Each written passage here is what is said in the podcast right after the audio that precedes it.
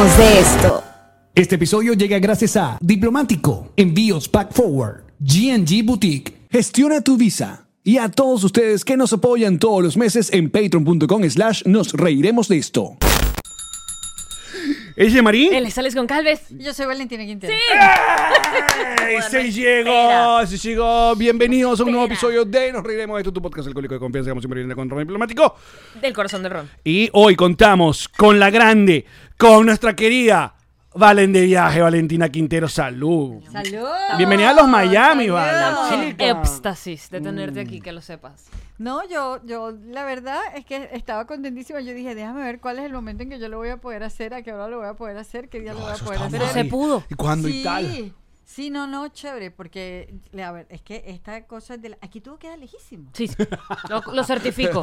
Y además para todo te encaramos en una autopista. Ajá. Pues sí. Todos Y carros. entonces yo aquí no manejo ni loca, porque a mí me parece primero que todas las autopistas son idénticas y ese catafarría carro y todo el mundo tiene unos carros buenísimos y andan machetados. Entonces Muy digo, rápido. ¿cómo haces para pasarte de un lado? Y entonces, claro, tienes el, el GPS que te va diciendo, pero no, o sea, ya, no, no. yo ¿Te aquí- rendiste? ¿No quieres más? No, yo aquí no voy a manejar. ¿De verdad? No. No, para eso, para eso Pero tienes además, a... tra- Yo no vivo aquí. Es ¿sabes? verdad. Pero es la Estás de turista, estás de No, turista. Yo vine para una gira, a mí me mandan a buscar con una señora, me va a buscar la otra, me lleva, me trae, no sé qué, y si no, entonces me lleva mi amiga Titita, si no me lleva la conquista que ya llegó, no tengo ninguna conquista. necesidad La conquista, de me manejar. encanta la conquista. La conquista es de. Ya, yo creo que podemos decir que esta es la mejor palabra para referirse a, a Sí, un, claro. a un significante. A, ¿cómo No, no, es que significan Val- other? Va- Valen tiene varios, varios términos. Pe- Pero Pero es una que- pausa, estás bellísima. Sí, vale, súper guapa.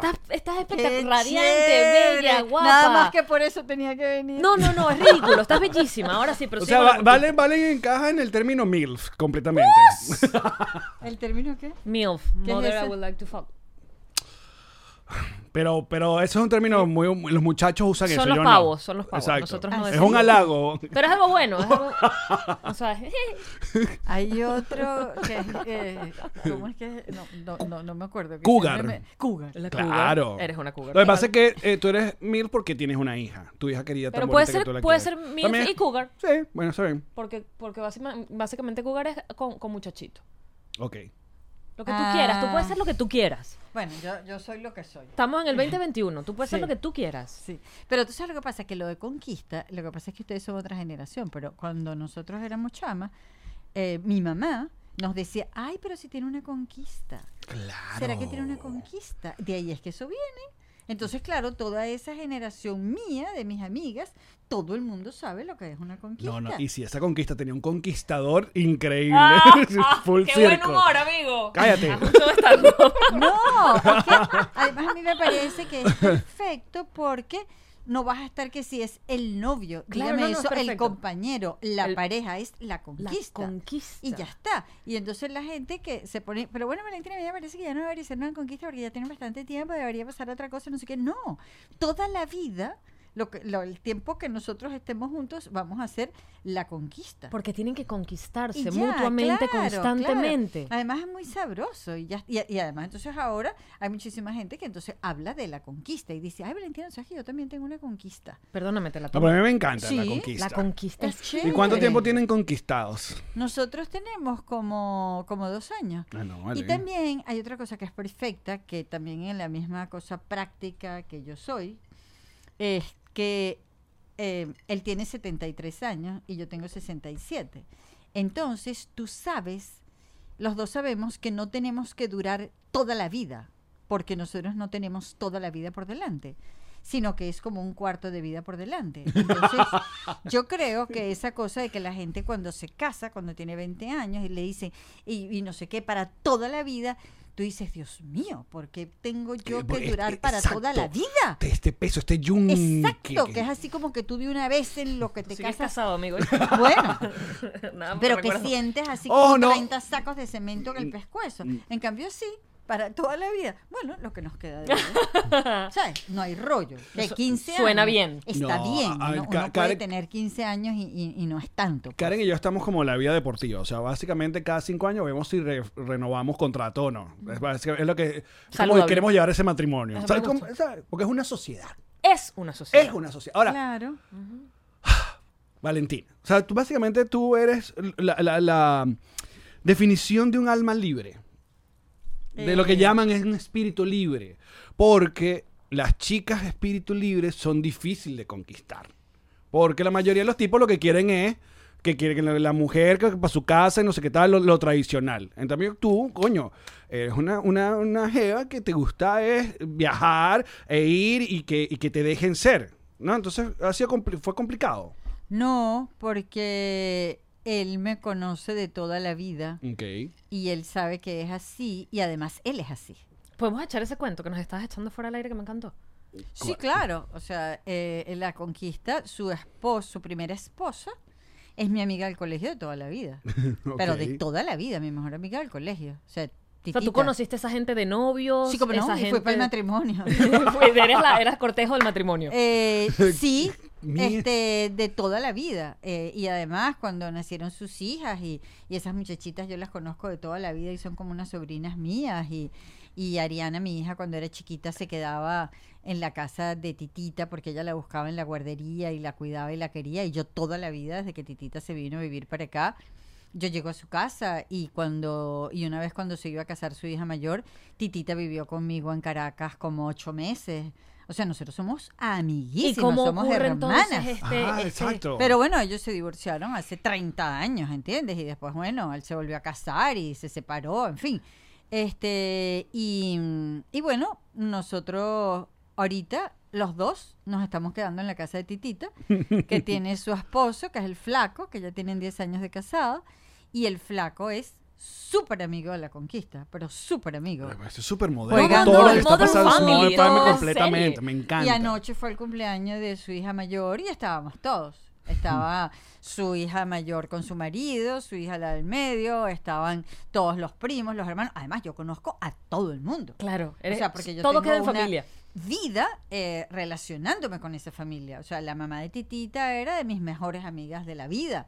Y yo venía para acá y, y iba especialmente a visitarla a ella, a desayunar con ella, a salir con ella, ¿sabes? Porque estaba además al lado. Entonces es perfectamente natural. Y las hermanas de la conquista, eh, su una de sus hermanas estudió conmigo en el colegio, ellas estudiaban todas en el colegio. Entonces, ¿sabes? Es una cosa como, como perfectamente natural. Familiar. normal, familiar. Literalmente familiar. Pero entonces, la- y, y en la conquista, o- dice que tienes dos años, tienen dos años juntos. Fue de- hace dos años que dijeron, "Mm, Bueno, chico, este, tú". nosotros pasamos muchísimo tiempo sin vernos y, y de repente nos medio veíamos, ¿sabes? Pero Había chispazo cuando se veían, había Pero como un cable no. pelado. no, Pero déjame el chisme. no, mira, tú sabes que es muy cómico porque tú sabes esa expresión venezolana. En estos días yo hice un post diciendo que me estaba quedando que se titita y entonces, ¿sabes esa cosa que dicen?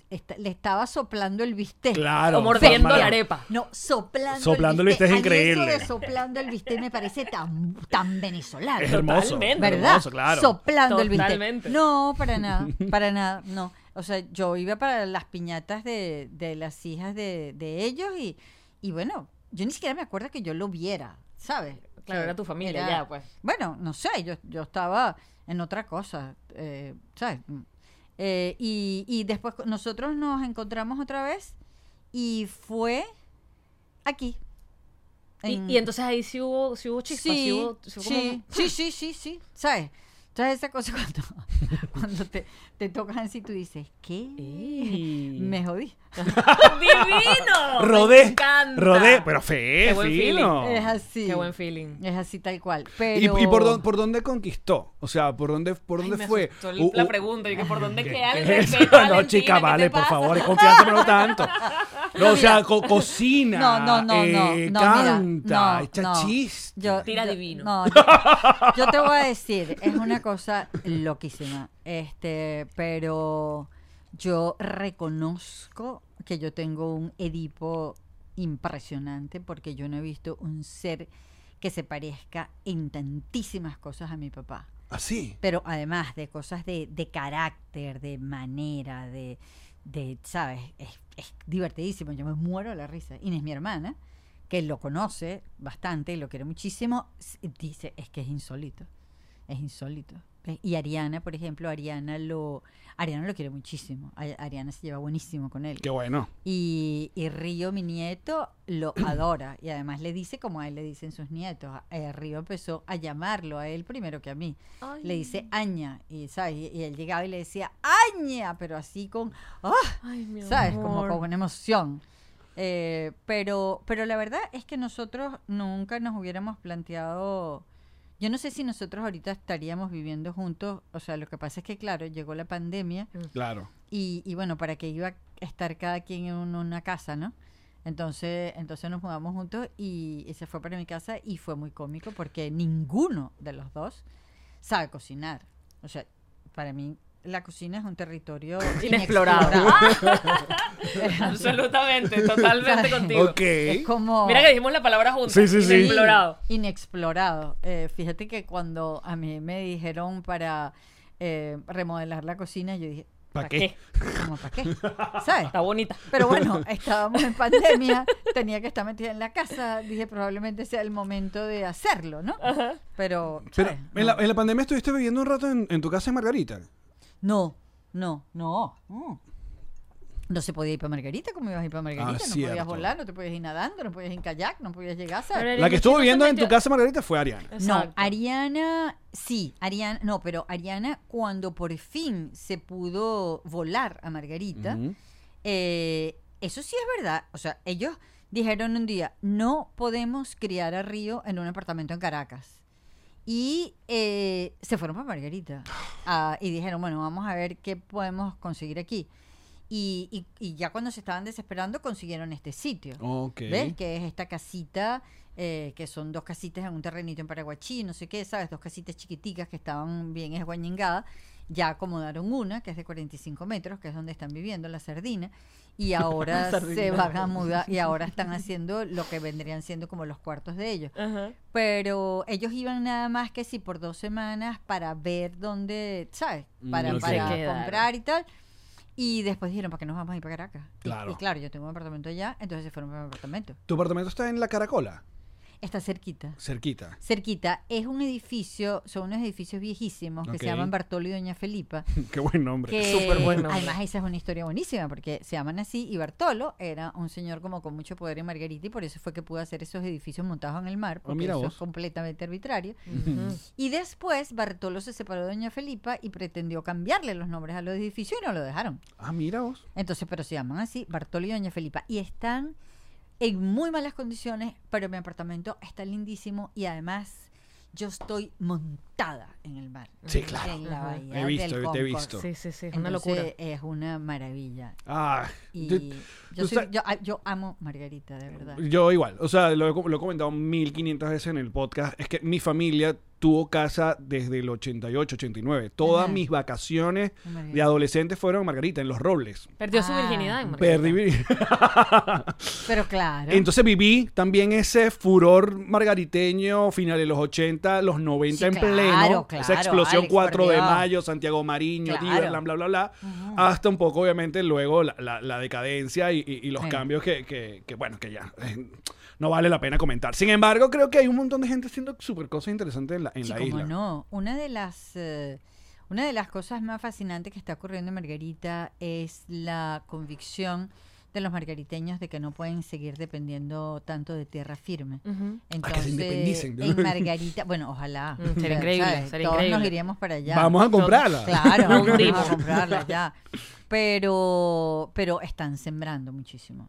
Y, y yo me enteré hace poco que Margarita había sido la primera como potencia ganadera de Venezuela. ¿En Yo no lo hubiera pensado nunca. en la- es más, en la época de la colonia.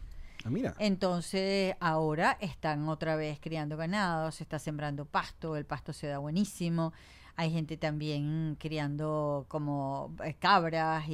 Y en cuanto al agua dulce. Bueno, hay siempre un rollo con el agua, pero le- el sector privado Mm.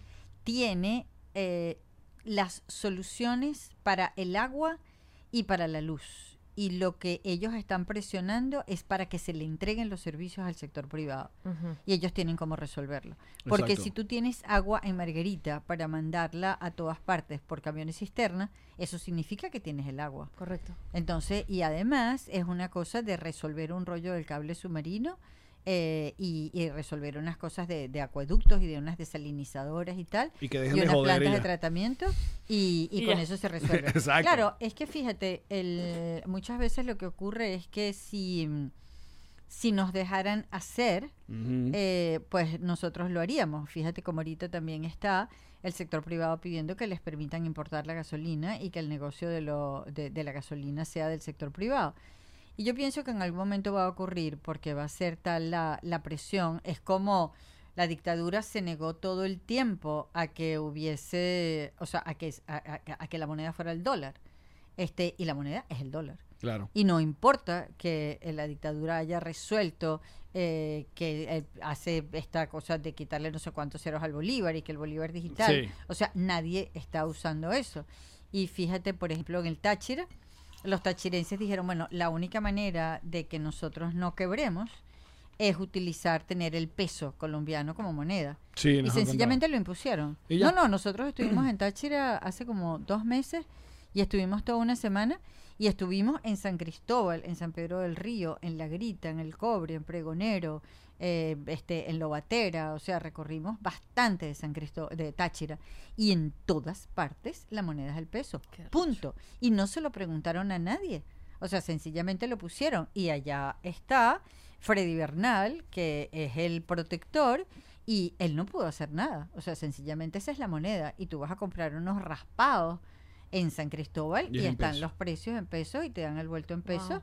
Nosotros andábamos con dólares y era un rollo para nosotros para hacerlo con dólares. Era, era el peso colombiano y ya.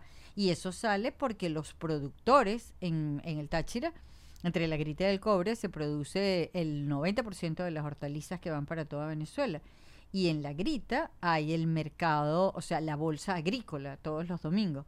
Y en la bolsa agrícola se fijan los precios de las hortalizas para toda Venezuela eh, cada domingo. Entonces, allí los productores bajaban con sus cosechas y los ferieros, que son los que les compran las cosechas para llevarlas por todo el país en los camiones, les pagaban en bolívares y, a- y- y les pagaban a los 15 días o a las 3 semanas. Ajá. Y todo el mundo estaba quebrando. Claro. Entonces allí empieza a adaptarse el peso colombiano como moneda porque los productores dicen nosotros no podemos aceptar el bolívar como moneda Porque no existe. porque no existe, Exacto. porque, porque no tiene ningún valor y entonces empieza a imponerse el peso colombiano y se va por todo el estado. Solo Valentina Quintero nos podía explicar algo así. o sea, solo tú podrías Mira, vale. entender. Te voy a contar una cosa. Estamos en vivo completamente hoy en YouTube para todas las personas que nos están viendo. Está el Club Patroncito acá, está activo un montón de gente que te está escribiendo un montón de cosas. Aparte que hoy es el primer programa de nuestro tercer aniversario, estamos cumpliendo tres años y qué mejor manera de comenzar esta temporada contigo. Total. Eh, pero, coño, a ver, yo quería hablar contigo un, poco sobre... De lo que tú quieras. De, Sí, pero ¿Me preguntas? Pues, coño, porque a, a- yo- a mí am- amo cuando llegan este tipo de cosas sobre cultura pop venezolana y tú eres parte de la cultura pop venezolana porque, bueno, tu programa Bitácora forma parte, eh, eh, o sea, es algo que mu- mucha de nuestra generación tiene tatuado en el, en el Referencia, recuerdo. sí. Ahora, lo que yo quería saber era, me enteré esto por tu podcast, que recomiendo que, que escuchen el podcast de, de Valentina, que está increíble, que se llama... eh, um, Relatos nómadas. Relatos Nómadas. Eh, el cuento de cómo fue que tú estuviste en Bitácora, y básicamente porque escribías la columna de... eh, Sí. um, de- de- ¿Cómo se llama? De este- Manual de Ociosidades. El manual de ociosidades en feriado. Eh, en, en los años 80, el Nacional era el periódico en Venezuela. Eran el Nacional y el Universal. Pero el Nacional era como mucho más de la gente de la cultura, pues, ¿sabes? Todo el que Claro. eh, tenía que ver con, con cine, con fotografía, con teatro, con, con escribir. Era el periódico de la gente de la cultura. Y había un suplemento que era feriado, que era un suplemento que venía encartado con el periódico. Claro. Claro. Entonces, en ese suplemento hacían una columna que se llamaba Manual de Ociosidades, que eso lo había inventado Sergio Davar, y lo escribía entre todo el equipo, ¿sabes? Ponían, pero ponían básicamente que si las películas que iban a pasar los domingos en la televisión, uno que otro restaurante, ¿sabes? Una cosa como muy sencilla. Porque tú- es- me estás contando eso y estoy recordando, obviamente, sobre todo los domingos. el periódico cómo venía. Sí, que, cómo no. que era básicamente como tres kilos de periódico entre, cartas, revistas, Sí. cosas, publicidad. Era, era, Era una pesado, cosa sí. pesado. Una Además, generación que ya no tú sabe eso. terminabas con las manos negras, los domingos eran para leer el periódico. Y tú eres- grande, tú compraba- tenías que Y tú eres poner- periodista. Yo soy periodista. Exacto. Ajá. Entonces te dan, te dicen para hacer la Entonces, columna. Elizabeth Fuentes me dice para que yo escriba la columna, porque le iban a agregar un cuerpo, a- un pliego a- al suplemento. Entonces era la, la mitad de- del- del pliego central, ¿sabes? Era una cosa grandísima. Y yo decía, qué angustia tener que hacer esto todos los domingos. Pero claro, lo que yo dije fue, bueno, yo siempre he viajado mucho por toda Venezuela y yo dije, a esto hay que agregarle información de toda Venezuela. porque- Nacional. claro, porque este es un periódico nacional, este Claro. no es un periódico de Caracas solamente. Entonces se lo empecé a agregar. Y bueno, y estuve escribiendo eso por 10 años. No, lo, lo hice por 30 años. Wow. Después se convirtió en la revista, después se llamó Todo en Domingo, no sé qué, pero yo siempre estuve con el manual de ociosidad. Y allí, Pero es ahí ese. claro, entonces fíjate lo que Peter. Botón fue. Peter. Eh, lo que ocurre es que los Oteiza, Titi Oteiza, los de Cinesa, le proponen a Radio Caracas, ellos tenían tiempo queriendo ser productores independientes, y le proponen a Radio Caracas hacer una producción independiente y les llevan un programa, algo que ellos habían hecho de San Martín, ¿sabes? De una isla en el Caribe. Y Peter Botón les dice eh, que, que por qué no hacen algo de turismo en Venezuela, porque ya Peter tenía Ariotuy, tenía las posadas en los Roques y tenía un campamento en el Caroní. Y, les, y Peter les dice que por qué no me llaman a mí, porque él me leía. Así. Qué O barbaridad. sea, Así. cero casting, cero Nada. nada. Nada. Entonces los Qué belleza. Así fue. A punta de talento. Entonces los Oteiza, yo sí los conocía a ellos y nos encontramos en un aniversario del Nacional, que era una locura. Y además yo, yo, Sí, claro. yo me había quedado sin trabajo porque yo iba a hacer una cosa en un canal de televisión y me consigo a Carlos y me dice, mira, nos están llamando para Radio Caracas. Ibas a hacer una esto". cosa completamente. No, no, nada, no, yo ni me acuerdo. Y total, entonces nos reunimos, almorzamos ese día. Y entonces presentamos el proyecto. Y fuimos allá a Radio Caracas. Y entonces estaba Peter Botón, estaba, eh, este, ¿quién era? Otro, o sea, estaba toda Eladio, la plana mayor, no estaba Eladio. No, estaba toda la plana mayor de, de Radio Caracas y, y nosotros estábamos Titi Oteiza, Carlos Oteiza y yo presentando el proyecto. Y entonces ustedes saben cómo es siempre la gente de publicidad, ¿sabes? Nosotros presentamos toda la cosa y entonces la gente de publicidad inmediatamente dice, ah, bueno, eso es perfecto porque este es un programa que básicamente no tiene costos porque toda la gente de los hoteles pues pagará porque ustedes vayan y los restaurantes y tal. El y yo, de vaina no haciendo me el paro. De vaina no me paro y me voy. Así. Y le dije, mira, esto así no funciona. O sea, porque eh, nosotros tenemos que promover a todo el mundo en Venezuela. Y no se le puede cobrar a nadie, ni se puede hacer intercambio con nadie. O sea, nosotros tenemos que decir de la señora que tiene una posadita en el páramo de Cabimbú y el señor que tiene una posada en Los Roques y el que tiene hace empanadas en la plaza de Carúpano Claro. Y el que- rutero aquel que hace los Exacto, paseos. que hace y- los paseos, ahí tiene que estar todo el mundo. Si eso es así como tú dices, pues yo me paro de una vez y no lo hago. Porque así ha sido la columna todo el tiempo. Entonces Peter, que era el promotor de todo el asunto, Peter dijo, ella tiene razón. Entonces, eso quedó claro. Claro, vale, pero tú también tienes, eh, cuentas en el podcast que tienes, hay un factor importante, que es que Bitácora a ti te llega cuando ya tienes 40, 40 años. años. Bueno, eso fue Entonces ya esa fama que uno tiene de, repente joven de figurar o de la fama o de qué sé yo, capaz no, No. no estaban tanto, esta es mi oportunidad, sin esto no, No. voy a lograrlo, sino No. ya eras una... ¿Tú sabes qué? Eh, cuando nosotros empezamos a, a hacer bitácora, eso, yo tenía 40 años. Nadie podía exigir que yo fuera un hembrón. Eh, no iba a ser la modelito en bikini. Claro, no te que vestes chorcito y las pan- Exacto, o sea, nada de eso. Yo era ya una periodista que sabía lo que estaba haciendo, que viajaba por el país y que lo que quería era mostrar el país, mostrarle Venezuela a los venezolanos para crear sentido de arraigo. Punto. Eso era lo único. A mí no me interesaba ni ser famosa, ni aparecer en la televisión, ni viajar por todo. ¿Sabes? Era un objetivo específico. Además, éramos Carlos Oteiza y yo. Y. ¿Entiendes? Entonces éramos los dos teniendo perfectamente claro lo que queríamos hacer. Carlos en toda la parte técnica, porque nosotros dijimos, bueno, esto tiene que tener una calidad que se parezca a Venezuela. A su geografía, a su gente, a sus paisajes. Y ahí trabajó pura gente que había trabajado en cine. Eso es lo que te iba a decir, era muy cinematográfico. Era Absolutamente. Y pero en la época que había antes de Bitácora, Eh, porque yo recuerdo es Expedición. Sí, pero era otra cosa. Expedición era más documental, era como mucho más Sí. serio. Mira, nunca en los 15 años que nosotros hicimos Bitácora, nunca apareció un programa como el nuestro. A mí me, a mí me pareció raro. Yo dije, bueno, ¿por qué Venevisión no saca un programa Un así? una competencia. Porque era muy costoso. Mm. Y nosotros, desde el principio, Carlos y yo dijimos, vamos a hacer un programa de media hora. Nunca aceptamos llevarlo a una hora, porque nosotros queríamos que fuera media hora impecable. Claro. O sea, con además música original, la mezcla de sonido la hacía el gordo, que era un tipo que solamente trabajaba para cine. O sea, bueno, imagínate que cada vez que se hacía un capítulo de Bitácora, se le presentaba un focus group. Y se veía y se hacían los ajustes y cuando estaba todo el mundo de acuerdo, era que eso salía al aire. What? Entonces nosotros hacíamos un programa al mes, solamente. Y salíamos una vez al mes y empezamos saliendo los domingos, que sea a las 8 de la mañana, que éramos casi clandestinos. Exacto. Sí, después la lo- misa, después de la misa. ahora que ¿sabes? los vigilantes. Pero no nos importaba. Es más, era perfecto, porque no, eso no generaba ningún tipo de competencia con la, con el canal. Claro. Y nosotros éramos productores independientes y éramos los únicos. Pero nosotros no aceptamos ningún tipo de presión del canal cuando el canal dijo, bueno, este tiene que ser eh, cada 15 días. Le dijimos, bueno, si tiene que ser cada 15 días, pasamos un capítulo nuevo y uno repetido. Claro. Y después cuando dijeron, tiene que ser toda la semana, dijimos, entonces es por temporada. ¿Sabes? Nunca, nunca aceptamos las presiones del canal. Y, y, y claro, y el canal se dio cuenta de que tenía el super programa. O sea, nosotros nos ganamos el Premio Nacional de Periodismo inmediatamente, nos ganamos el 2 de Oro, nos ganamos el Premio Monseñor Pellín. O sea, ¿sabes? Había una... Caché. Eh, eh, Además, había una cosa de la gente, donde sea que nosotros llegábamos, de un apoyo inmenso, porque, porque nosotros le estábamos enseñando a los guaraos, les estábamos enseñando cómo vivían los andinos, y a los andinos cómo vivían los llaneros, y a los llaneros cómo se vivía en Margarita.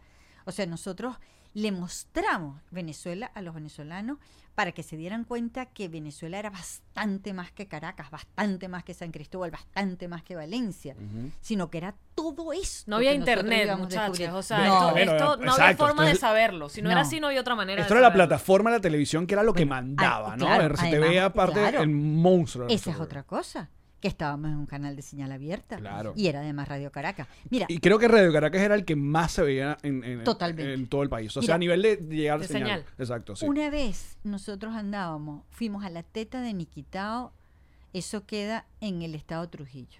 Ok. Eso es un páramo zumbao, más allá de más nunca.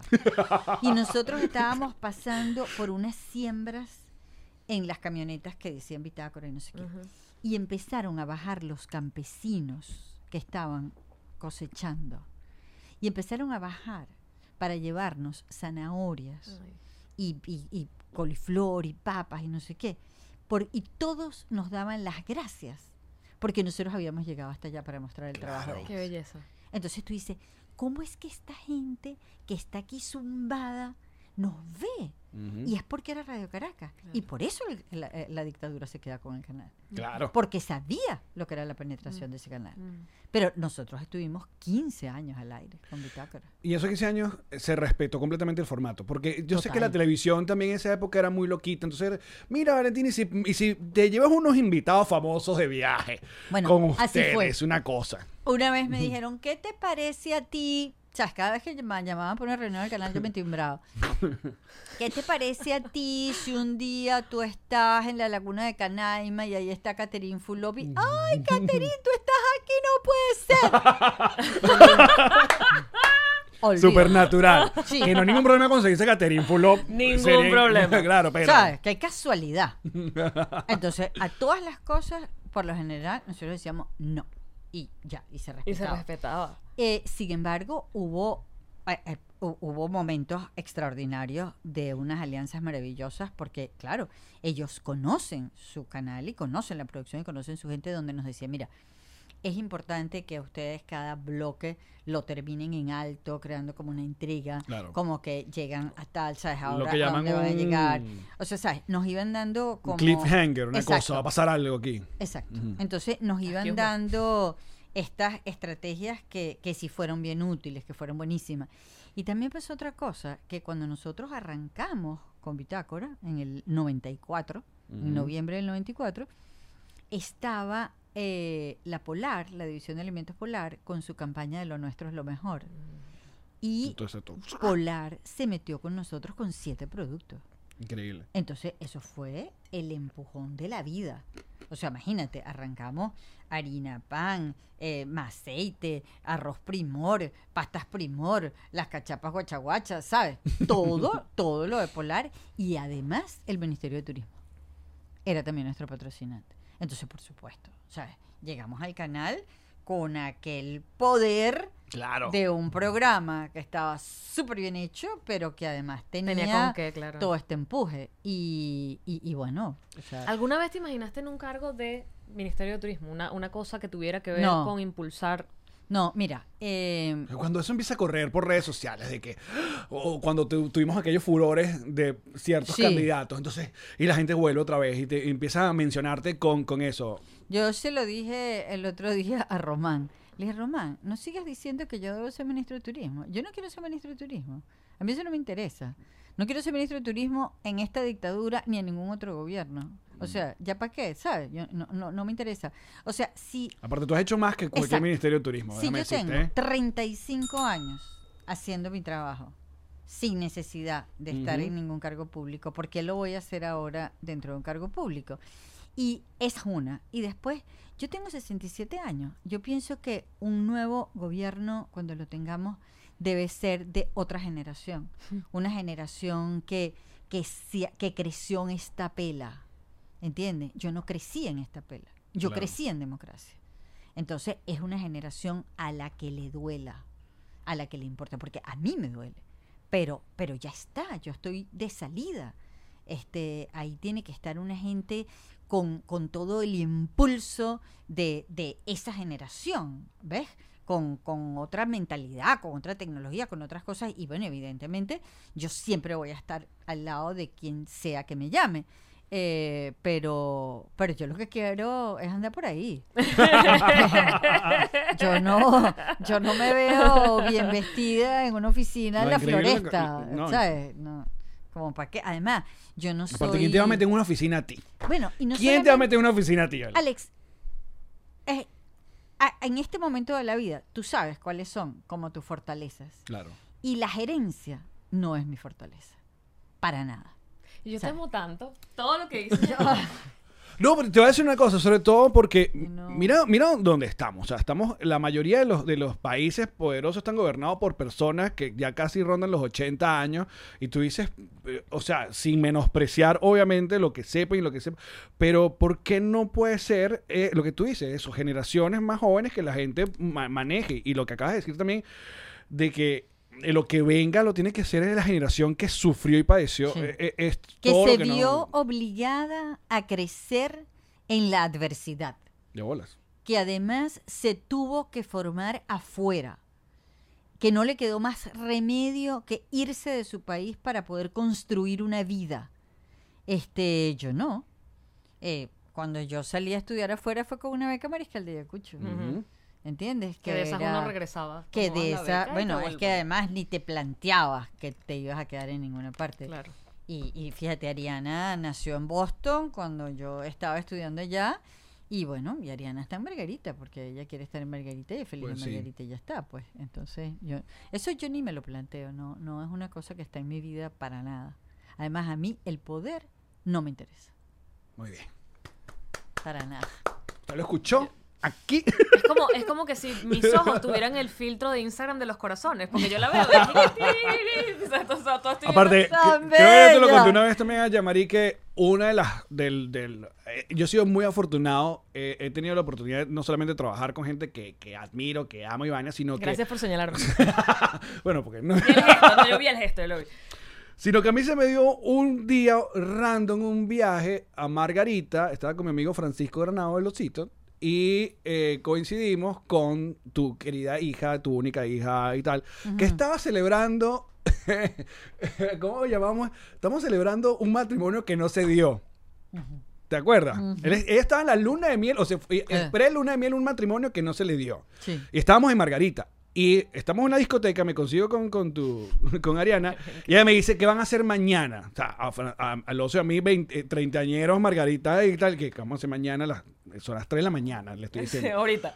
Mañana mi mamá y yo vamos a comer ostras Así. en la restinga. Y es verdad, ustedes se vinieron con nosotros. Claro, entonces yo le digo al oso, yo le dije, deja- deja- explica- déjame explicarte una vaina. Vamos a ir a la restinga con Valentina Quintero a comer ostra. No me importa nada, y amanecimos y fuimos contigo y Sí. viví esa vaina tuya de llegar y saludar todo lanchero, señora que sea sombrero, Sí. guardia nacional, vaina, a donde un Es lugar donde verdad, las matronas la llamaba. Alex, Son, son- sí. cuéntanos esa- esas señoras Es que que- venden esas ostras. Te voy a explicar.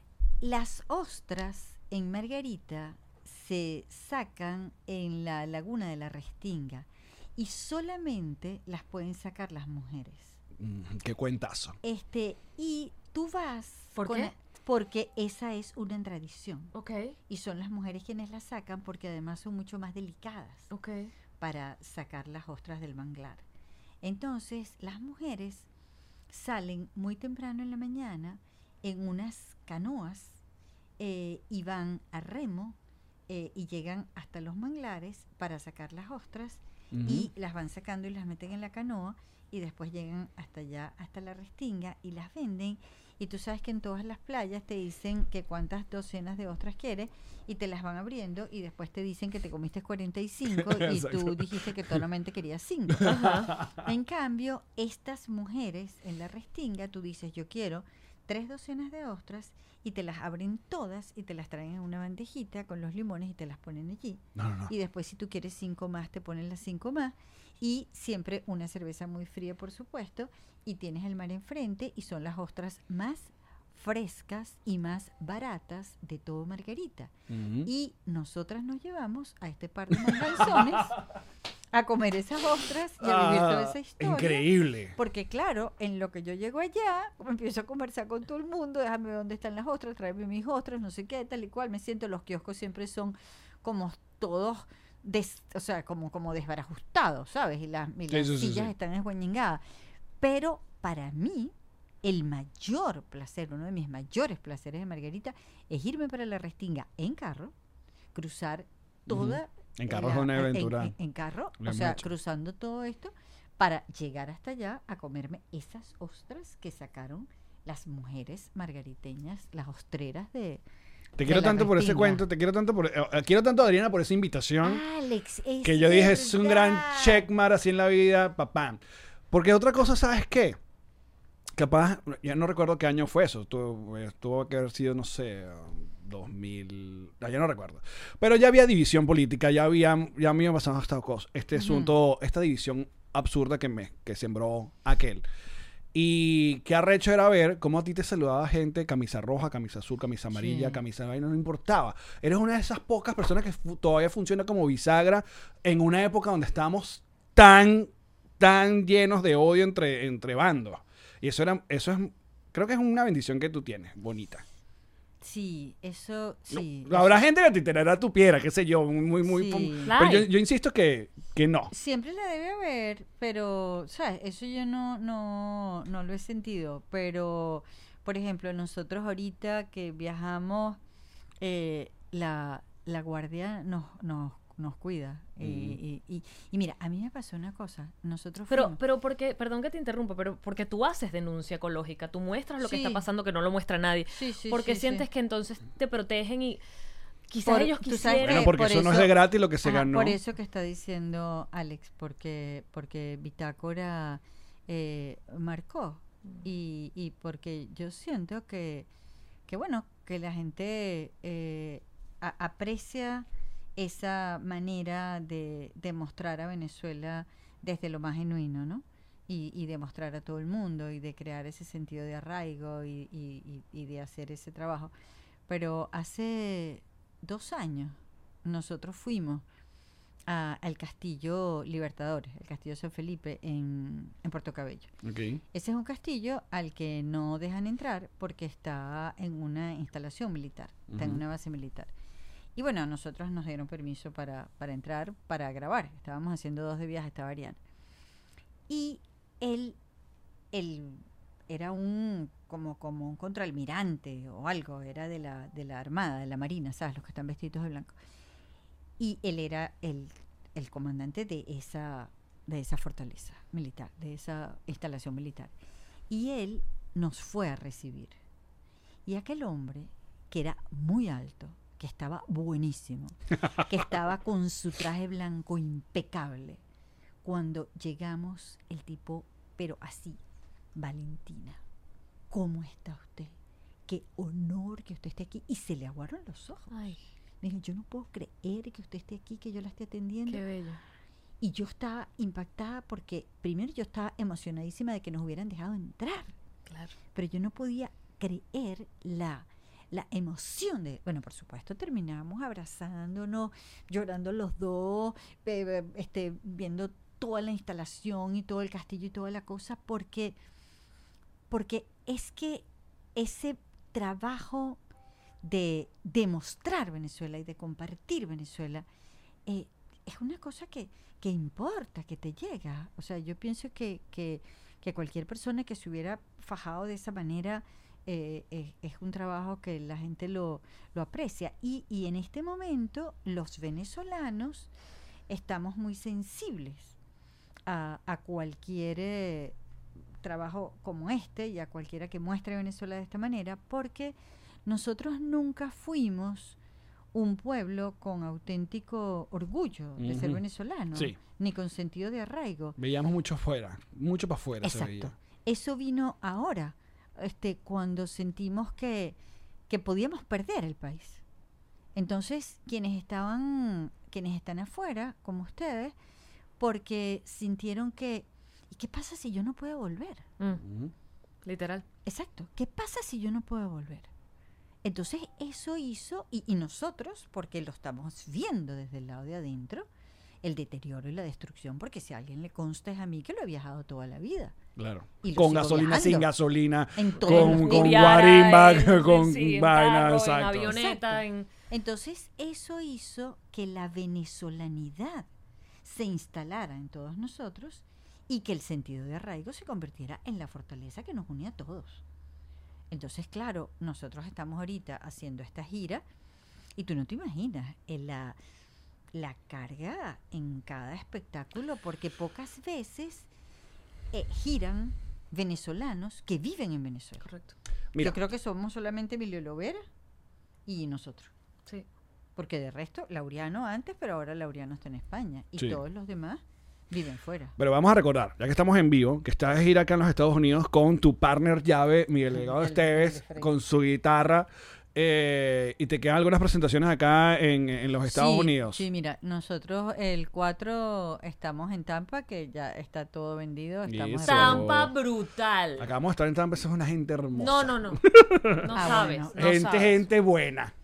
Vamos a Tampa, vamos a Pómpano, vamos a Boston y vamos a Nueva York. Yeah. Y, o sea que eso es 4, 5, 6 y 7. Y después venimos para, para Miami, donde tenemos dos presentaciones el 12, que las, dos las dos se vendieron completas. Después vamos a Austin el 13 y cerramos el Houston el 14. Y después el 15 yo regreso para Miami y el 18 me voy para Venezuela porque yo quiero votar el 21. Y Ariana Ok. cumpleaños el 25. Entonces voto el 21 y el 22 o el 23 me voy para Margarita. Y cumplimos igual. Sí. Sí, yo cumplo el 26. Así. Sí. Ariana cumple 41. También yo, somos igualitos. No te. Sí, claro. Mira, escúchame una cosa. Nosotros vamos a terminar el episodio acá. Luego nos das unos 20 minutos más para irnos en Patreon. Pero antes, los que están acá nos están viendo. Primero, vayan obviamente y revisen todos y vayan a las funciones de, de Valentina. Le dan mucho amor, le dicen que la vieron y nos reiremos, que gracias por venir. Segundo, este, mm, gracias por los chocolates. Me encanta. Invitar a gente que trae, gente, que trae regalo. Rarísimo. Eh. Además de Venezuela directo. Ajá. Tercero, nosotros seguimos de aniversario y de gira con Ya que Coño. Mañana miércoles estamos por última vez acá en Miami en Paseo Regency a las 9 de la noche. Aparte vamos a celebrar nuestros tres años, así que los que van van a cuartar cumpleaños. Vamos a comer torta. Vamos a comer torta. El, el jueves vamos a estar en Orlando, en Zack Club Comedy Club. Y el domingo terminamos en Atlanta. Y otra cosa que queríamos informar en este mes aniversario: el libro del podcast del stand-up tiene un descuento especial en este mes aniversario. Así que si lo compran en Amazon, va a, te- va a estar un poquito más barato para que lo compren, ¿ok? Cómprenlo en Amazon que nosotros estamos viajando por todos lados y se lo vamos a ir a firmar cuando lleguemos. ¿Ustedes quieren escuchar más de Valentina de Quintero? bueno, patreon.com slash nos reiremos de esto. Vénganse a partir de dos dólares y celebran con nosotros. Valentina, te amamos, te No, queremos. qué, qué chévere conversa esta. Ah, muy bien. y lo que viene. Y lo que viene, eh, vamos a hablar sobre esta gente, los youtubers, toda esta gente. Pero en Patreon. Chao, YouTube. Las Gracias. Chao. Esta fue una producción de Connector Media House.